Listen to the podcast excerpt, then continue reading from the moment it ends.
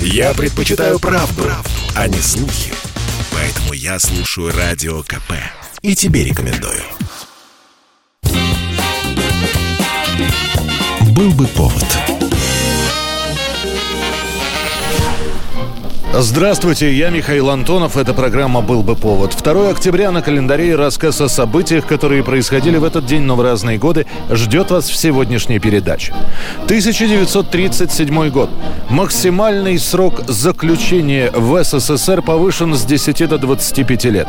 Реформа карательной судебной системы в нашей стране началась еще в 1929 году, когда Совет народных комиссаров принимает постановление о том, что просто так сидеть в тюрьме не получится. Заключенные обязаны трудиться на пользу страны. В том же году ставится задача создания трудовых исправительных лагерей. И уже в 1930-м в СССР вступает в силу положение об исправительно-трудовых лагерях. Максимальный срок заключения в те годы был 10 лет. Однако и этого времени хватало с избытком, так как смертность заключенных на строительствах, лесосеках и на рудниках зашкаливала зашкаливала. Вы, граждане, сюда пришли как правонарушители, но мы вас встречаем как людей, которые включаются в выполнение величайшего в мире задания правительства. И через честный труд, через честное отношение к работе завоюет себе право возвратиться в семью трудящихся.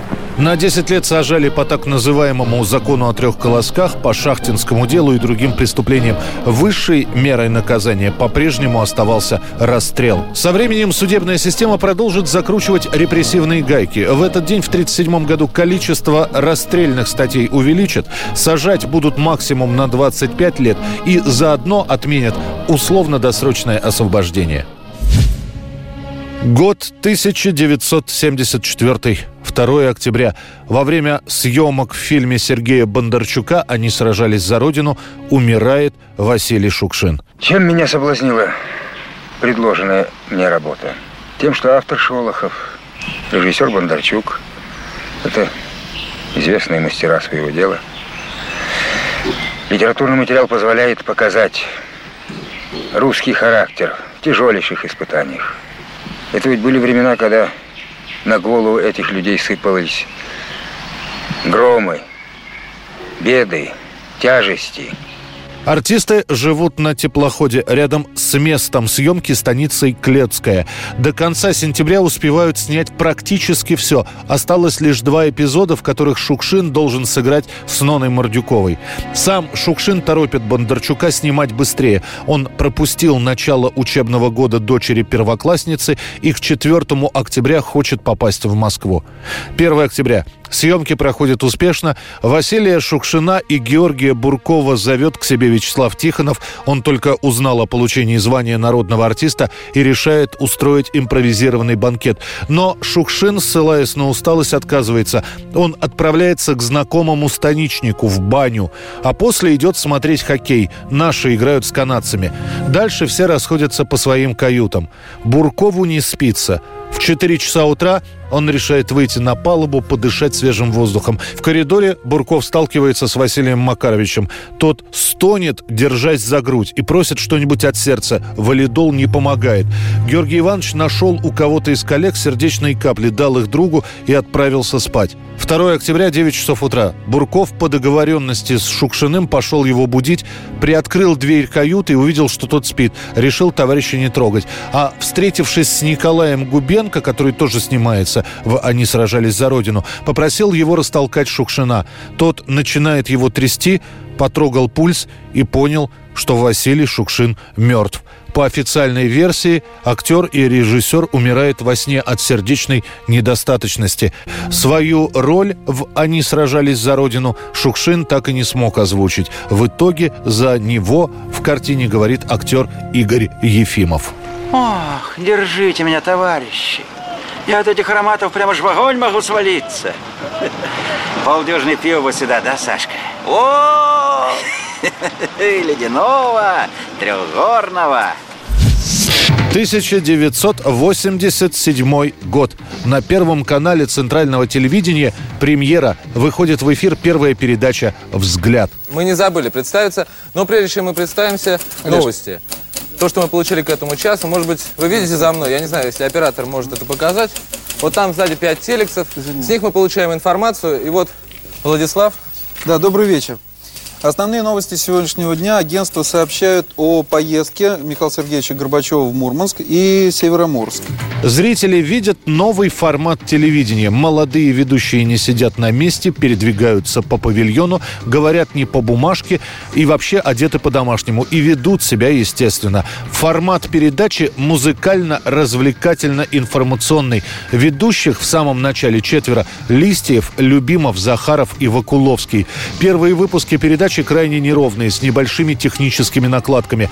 Молодежь в восторге. Это совершенно не похоже на классическое телевидение, какое-то новое веяние, новое направление. Люди постарше засыпают редакцию центрального телевидения письмами.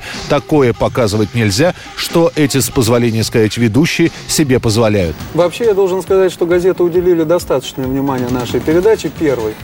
Вот. И, в частности, поместили несколько рецензий. Некоторые из них были для нас не очень приятны, но что делать, мы растем, мы учимся и будем учитывать все замечания, критику, которая была высказана в наш адрес. Через какое-то время «Взгляд» становится главной телевизионной перестроечной программой. Ведущих знают в лицо, на передачу приходят абсолютно разные гости. Во «Взгляде» говорят о том, чего не услышишь в программе «Время», о коррупции, о рынке, о проблемах кооперации, о проблемах с молодежью. Параллельно передача впервые показывает интервью с молодежными кумирами. Например, с Виктором Цоем. Виктор, я хотел бы услышать ваше мнение по этому поводу. Вы согласны, что э, вот искусство и кооперация, они могут стоять рядом, на одной ступени? Вы знаете, наверное, да, потому что с тех пор, как возникла кооперация, я на своем примере, я уже могу не работать кочегаром, не кидать уголь, а могу заниматься своей музыкальной деятельностью. 1552 год. Войска Ивана Грозного штурмом взяли столицу Казанского ханства. В предыдущие два дня русские войска, осаждавшие Казань, добились заметных успехов. Были взорваны защитные укрепления, подожжены стены, мосты и ворота. Занята Арская башня. 1 октября пушки били беспрестанно. 2 был назначен общий штурм, но сначала царь Иван Грозный попытался провести мирные переговоры. К городу был отправлен Мурза Камай с предложением казанцам выдать изменников и положиться на волю государя. А те ответили, не бьем челом, на стенах Русь, на башне Русь, ничего, мы другую стену поставим и все помрем или отсидимся. После взрыва стен начался приступ. Татары оказывали отчаянное сопротивление, по городским улицам нельзя было проехать на лошади по причине страшной тесноты.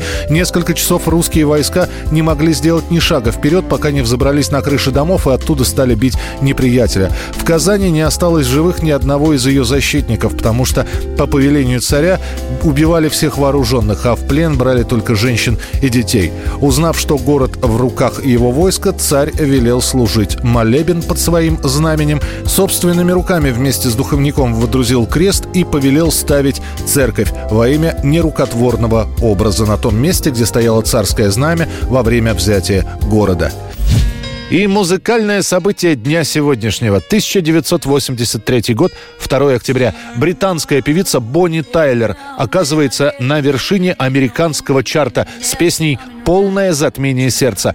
Это делает Бонни Тайлер первым уэльским артистом, который возглавляет хит-парад США. Это была программа «Был бы повод» и рассказ о событиях, которые происходили в этот день, но в разные годы. Очередной выпуск завтра. В студии был Михаил Антонов. До встречи.